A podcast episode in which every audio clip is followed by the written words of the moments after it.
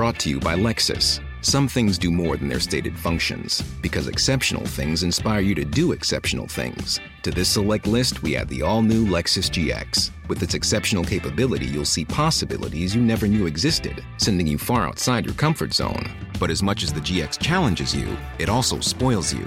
Its intuitive technology and luxurious features mean that wherever you go, you'll never go without. Live up to it. The all new Lexus GX.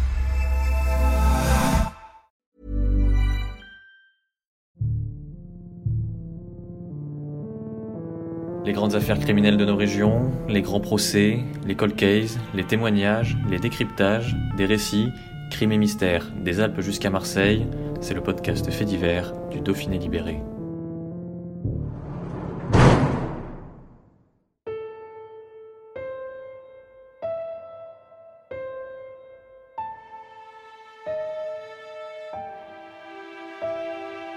Des mains mijotant dans des marmites, du pâté confectionné avec des restes de cadavres, des corps brûlés dans le four à pain, il vaut peut-être mieux ne pas connaître tous les détails de ce qu'il se passait derrière les murs de l'auberge de Perbeil. Surnommée l'auberge rouge ou l'auberge sanglante, cette demeure située en Ardèche aurait été le théâtre de la mort de plus d'une cinquantaine de personnes. Pourtant, rien de tout cela n'a été prouvé. Seules trois personnes ont été condamnées les tenanciers et leurs domestiques déclarés coupables en 1831 de ces atrocités après un procès Bacli. Mais les époux Martin et Jean Rochette sont-ils réellement les auteurs de ces tortures, vols et meurtres que tous les habitants certifient sans le moindre doute Ou sont-ils seulement coupables d'avoir attisé la jalousie et la haine en s'enrichissant trop rapidement? Un podcast long format de Mélanie Janin.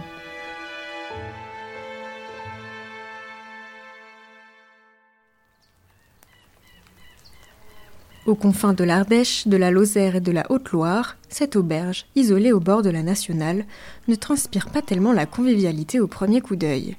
Et même après l'avoir regardée longuement, elle ne donne toujours pas envie de s'y attarder. De larges pierres recouvrent des murs épais. Le toit est bas, lui aussi est assez imposant. Si une chose est fine et discrète, ce sont les fenêtres qui se font assez rares.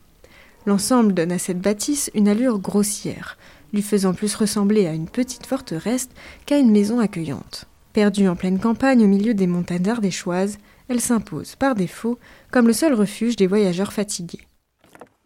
L'intérieur n'est pas mieux. Le plancher est craquant, bancal.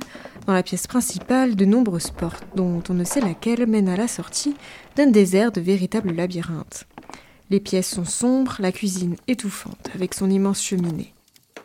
Pour aller à l'étage, il faut emprunter un escalier très raide et escarpé. Et mieux vous regarder où l'on va, pour ne pas s'assommer contre l'énorme poutre qui empiète le passage. Une fois en haut, un long couloir étroit donne accès à cinq chambres assez vétustes. Celle du fond, on l'appelle la chambre rouge, à cause de ses murs peints d'une seule couleur, sans de bœuf. Pour résumer, voici un établissement qui, aujourd'hui, aurait été mal noté sur Internet. L'auberge a au moins un avantage. Elle résiste à la météo tout aussi inhospitalière. Car là-bas sur les hauts plateaux du Vivarais, l'hiver est rude. Le vent souffle fort, il fait froid, il neige. Cela justifie bien des murs épais et des petites fenêtres, non? Quoi qu'il en soit, l'établissement de Pierre Martin n'inspire pas confiance. N'empêche, son affaire tourne bien. Étant sur un lieu de passage reliant la Haute-Loire et le sud de l'Ardèche, les voyageurs sont assez nombreux à s'y arrêter. Installé depuis le début des années 1800 avec son épouse Marie Bresse et leur domestique Jean Rochette, l'aubergiste se constitue au fil des années une petite fortune, jusqu'à l'arrivée de Jean-Antoine Enjolras. Nous sommes en octobre 1831, de retour de la foire de Saint-Cyr en montagne, à une dizaine de kilomètres de là, avec sa vache, il se fait surprendre par la nuit et fait halte à l'auberge de Perbeil.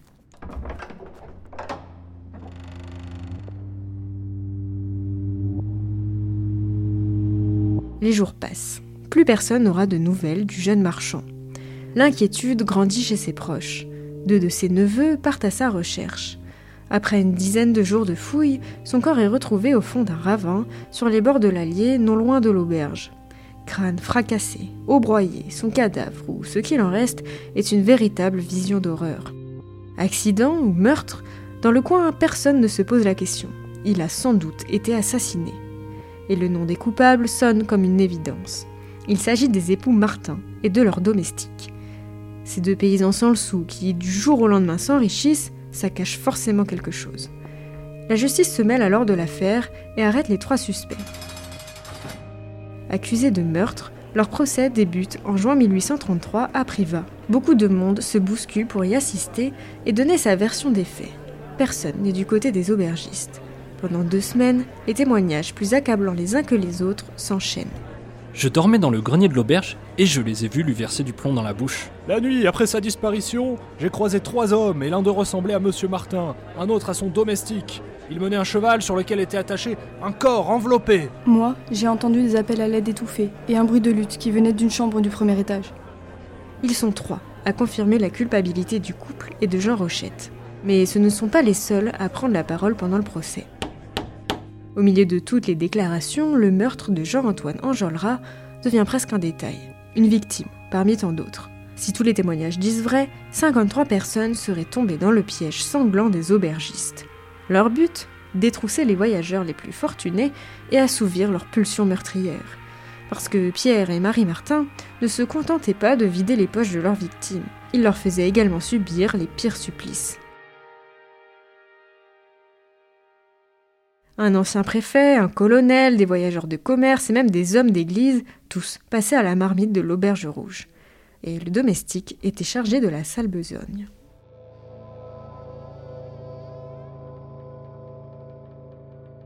Les récits s'enchaînent. Vous vous souvenez de l'escalier abrupt? Rochette vous attend effectivement en haut. Il vous conduit à votre chambre. Il sait que le voyage a été long et éprouvant. Il sait aussi que vous n'aspirez qu'à une bonne nuit de repos. Entrez donc et admirez la jolie couleur rouge des murs. Il y a quelques traces, c'est vrai, mais ça peut arriver à tout le monde de se cogner. Mais pourquoi n'y a-t-il qu'un lit au milieu de la pièce? Et pourquoi n'y a-t-il pas de verrou à la porte? Ces bruits de pas en pleine nuit, c'est le domestique qui vient s'assurer que vous faites de beaux rêves? Mais alors, pourquoi est-il armé d'un trident? Oui, peut-être qu'une fois ou deux, il a maintenu des clients pendant que Madame Martin leur versait de l'huile bouillante dans la bouche. Faut-il en faire toute une histoire? Vous préférez vous en aller? La sortie est au rez-de-chaussée. Prenez la première porte, ou non, peut-être la deuxième. Vous ne savez plus, il y en a tellement aussi. Passez par une fenêtre sinon.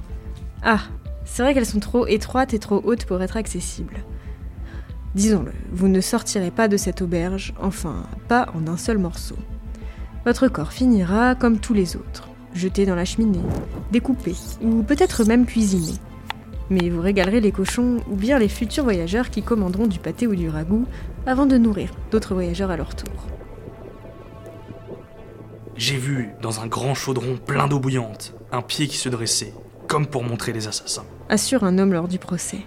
Au fil des débats, les déclarations les plus abracadabrantes sont racontées. C'est sûr qu'avec de telles affirmations, les tenanciers ne peuvent qu'être coupables du meurtre de Jean-Antoine Enjolras. Lui était un riche paysan du coin. Eux voulaient lui prendre sa fortune le mobile est tout trouvé. Pourtant, quelque chose ne colle pas. Sur le cadavre du pauvre marchand de bovins, tout son argent est encore présent. La thèse des détrousseurs assoiffés de sang ne tient plus. Et s'il était tombé seul, dans le fossé D'ailleurs, qui sont tous ces voyageurs assassinés, ces familles décimées sans que personne ne s'en inquiète? Et tout simplement, y a-t-il des preuves de tous ces crimes? De leur côté, les mises en cause n'en finissent plus de nier. Qu'importe, le 25 juin 1833, le juge livre son verdict.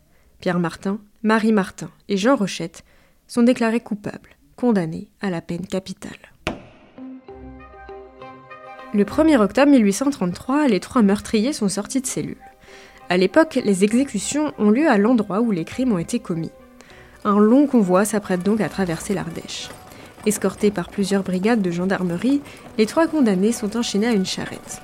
Là encore, du monde se greffe au voyage. La route est longue et fastidieuse. La nuit tombe, mais hors de question de s'arrêter. Ce n'est que le lendemain matin que les Martins et Rochette retrouvent leur auberge, l'ombre de l'échafaud se détachant sur les murs. Madame Martin s'avance en premier. Autour d'elle, près de 30 000 personnes, des hommes et des femmes, venus assister à la mise à mort. Tous se regroupent autour de la guillotine pour ne rien louper. Ils seront bientôt délivrés de ces monstres. Le prêtre récite la Bible et présente un crucifix à la future décapitée qui répond par un crachat. Le bourreau déclenche alors le déclic du coup près. La première tête roule au sol sous les applaudissements frénétiques de la foule. Même destin pour son mari. Les applaudissements redoublent. C'est au tour de Jean Rochette. Il hurle ses dernières paroles. Maudit maître, que m'avez-vous fait faire? Voici les aveux que tout le monde attendait. Les spectateurs se déchaînent. Le temps de la terreur est enfin terminé. Place à la fête. On crie, on rit. Quelques-uns jouent du violon pendant que les autres dansent autour de l'échafaud dégouliné. Certains vont récupérer les têtes des coupables pour les mouler, histoire de garder un beau souvenir de cette journée.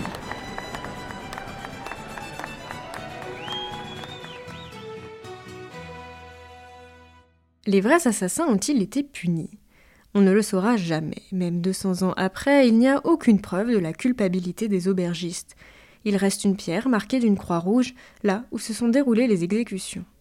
Et derrière, l'auberge, qui elle aussi est toujours là. Oui, cette ferme aussi sinistre qu'elle soit n'a pas été démolie. Elle a été reprise quelques années après par de nouveaux aubergistes qui, apparemment, se sont abstenus de servir du ragoût d'humain au souper. Aujourd'hui, l'Auberge Rouge est devenue un des sites touristiques de l'Ardèche que l'on peut visiter. Entre la grotte Chauvet et le pont d'Arc, pourquoi ne pas faire un petit détour à la découverte des crimes ignobles de Perbeil Autre relique de cette terrifiante histoire, les moulures des têtes des condamnés qui sont toujours conservées aux archives départementales. Et oui, l'auberge a toujours été la source de fantasmes. Tout d'abord dans la littérature, avec notamment la sortie d'un livre en 1888 l'auteur assure y rapporter un meurtre véridique, celui d'une jeune fille et de sa mère, coincées à l'auberge à cause de la neige. Au travers de lettres, elles appellent à l'aide, racontent être tétanisées par les aubergistes, voire et entendent des choses effrayantes.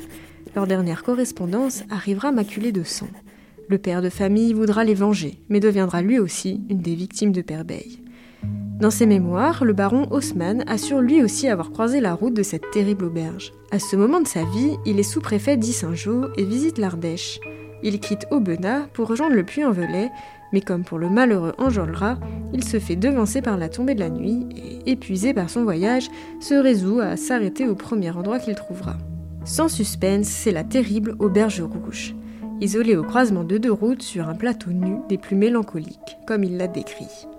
Comme les autres, il va s'y sentir très mal à l'aise. Même exténué, alors que la nuit s'est bien installée, il décide tout de même de récupérer son cheval et de fuir au plus vite.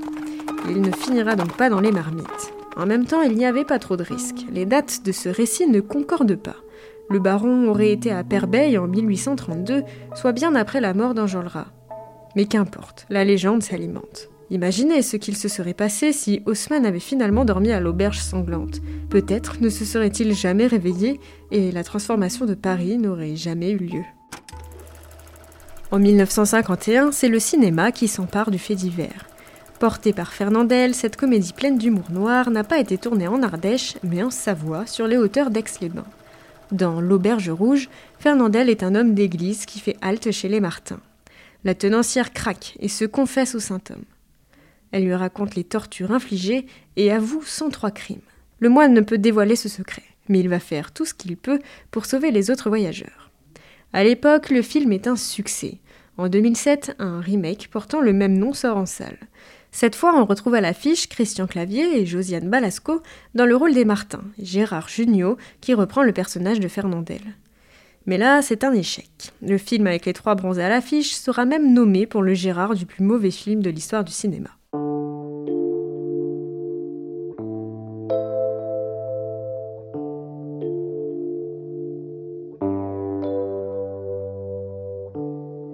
Que ce soit en 1831 ou de nos jours, avec la littérature ou le cinéma, la réalité des crimes de Perbeil n'a que peu d'importance. Les aubergistes étaient les coupables parfaits, ceux contre qui on a pu s'acharner.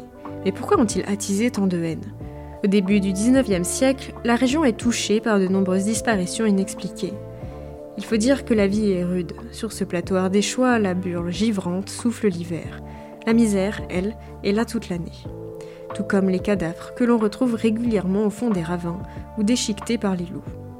Et après la Révolution, on n'a pas peur des règlements de compte sanglants. Comme une chasse aux sorcières, les monstres de Perbeil ont été servis sur un plateau. Ce sont les boucs émissaires rêvés, et la justice ne peut pas dire le contraire. Le contexte politique de l'époque est tout aussi complexe. En 1831, les insurrections des Canuts de Lyon, grande révolte ouvrière, fragilisent le pouvoir. Plus localement, une loi restreint le ramassage du bois pour les paysans ardéchois. En réponse, des scieries sont incendiées, des coupes de bois clandestines ont lieu la nuit. Les gendarmes finissent même par battre en retraite. L'Ardèche habiterait également de nombreux foyers royalistes auxquels appartiendraient d'ailleurs les Martins. Un bon coup de poing sur la table pour établir l'ordre s'impose. Quoi de mieux que trois aubergistes pour montrer l'exemple? Rustre, peu commode, trop riche, propriétaire d'une auberge hideuse, on charge la mule autant que l'on peut dans un procès bâclé. Peu de questions sont posées aux témoins, le patois complique la communication. De grosses incohérences remplissent le dossier. Cela n'empêche pas la sentence de tomber, sévère définitive. Mais tout le monde est satisfait. Avec le sentiment du devoir accompli, chacun dort désormais sur ses deux oreilles. Même si, dehors, les disparitions inexpliquées continuent et les cadavres s'accumulent au fond des ravins.